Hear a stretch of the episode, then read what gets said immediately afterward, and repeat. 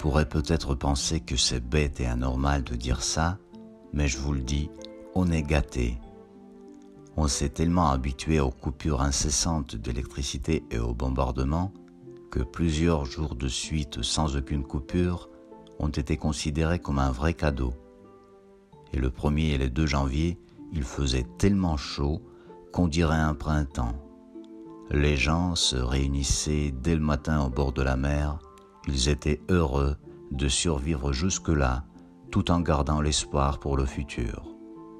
Même si c'est la guerre, on a quand même le droit d'espérer un peu, en appréciant son petit café bien chaud dans une veste plutôt légère le 1er janvier de l'année 2023 qui s'annonce pour beaucoup d'Ukrainiens l'année de la victoire. On y croit de tout cœur. On comprend très bien la stratégie malhonnête des messieurs du Kremlin qui vont encore mobiliser des milliers de Russes, les envoyer crever littéralement en Ukraine en prenant bien sûr les vies des Ukrainiens, soldats, civils, hommes, femmes, grands, petits tous, faire durer tous ces crimes le plus longtemps possible, juste pour pouvoir rester au pouvoir, juste pour ne pas répondre des crimes déjà commis, juste pour voir si l'Europe est fatiguée un jour de cette guerre, si les Ukrainiens le sont aussi, et si on peut trouver un accord qui les sauverait de prison. Mais il n'y a pas d'accord, on le sait. Quand on se dit d'aller jusqu'au dernier centimètre de la terre ukrainienne, envahie mais bientôt libérée, on ne parle pas du terrain, on parle de la vie des gens qui est impossible sous l'occupation russe. Perdre la liberté, ce n'est pas acceptable. Les Russes l'ont bien perdu. Ceux qui ne se sont pas enfuis et qui bientôt ne le pourront plus à cause des frontières verrouillées. J'aimerais bien me tromper, mais je vois que la Russie devient une prison. Il est revenu le monstre soviétique. Il tape à la porte. Il porte son costume démodé, mais tout sûr et tout fier de lui, il va encore pourrir la vie du monde entier. Et pendant un bon bout de temps, si on ne l'arrête pas cette fois définitivement. Et tant qu'il n'est pas arrêté, les bombardements vont continuer et les gens vont mourir, bien entendu. Le soir du 31 décembre, on a eu une alerte qui n'était enlevée que le 1er janvier vers 2 heures du matin à peu près. Donc, on peut dire qu'on est entré en 2023 avec les missiles à la place des feux d'artifice. Ça marque. Voilà la triste vérité. À minuit, toute l'Ukraine était devant les écrans pour écouter le président. On savait très bien ce qu'il allait dire, on le pensait tous. Mais on voulait surtout, je pense, se payer le plaisir de le prononcer par un président qui sait parler correctement, est vrai, humble, humain, dont on est fier. Moi je ne pleure plus, mais beaucoup de gens ont pleuré en l'écoutant. Il y a eu de quoi. On s'adapte, on oublie vite pour mieux garder le moral, mais il était important de se souvenir encore une fois de ce que l'on a vécu tous pendant cette année 2022 qui est terminée mais qui a laissé beaucoup de traces incorrigibles et de blessures non cicatrisées qui vont encore faire mal après des années.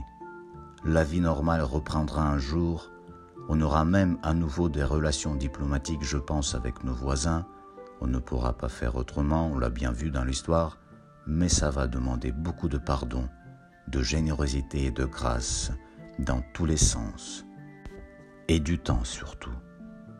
Moi, je voudrais vous remercier tous pour l'aide que vous m'avez apportée en soutenant ma mission électricité avant la fin de l'année. Grâce à votre participation, j'ai déjà pu commencer les travaux dans le premier endroit public autonome en énergie et connexion pour que les gens puissent y travailler malgré les coupures qui recommence. Le printemps, il n'a duré que deux jours. Le froid réinstallé demande plus d'électricité pour chauffer on n'en a pas beaucoup. Surtout quand nos voisins vont encore viser l'infrastructure. Ce qui est certain, ça fait partie de leur stratégie si on peut bien sûr oser réunir leurs actions par ce mot, stratégie. Donc, des endroits comme ça, On en aura besoin pendant un bon bout de temps encore, et une fois le premier est ouvert, ce qui aura lieu j'espère avant la fin du mois de janvier, je vais essayer d'en ouvrir d'autres. Le premier ne pourra placer qu'une quinzaine de personnes en même temps, le deuxième, je vais essayer d'en mettre au moins 50. J'ai déjà compris comment diminuer tous les frais. Je me suis aussi promené dans la ville récemment.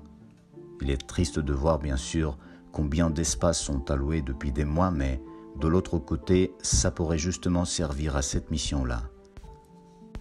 Plus de gens pourront travailler, nourrir leur famille, apporter de l'argent à leur pays en guerre malgré les coupures.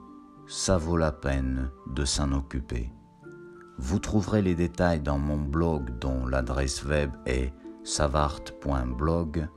Abonnez-vous, participez si vous le pouvez, et moi de ma part je partagerai avec vous pendant ce mois de janvier les avancées et les résultats de cette mission.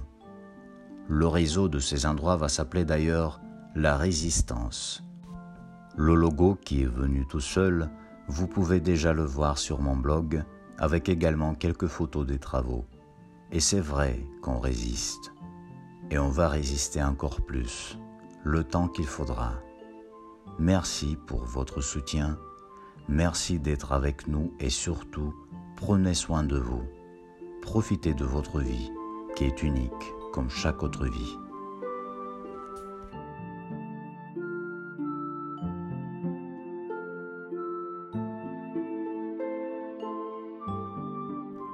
Vous avez écouté le podcast d'Artem Savart.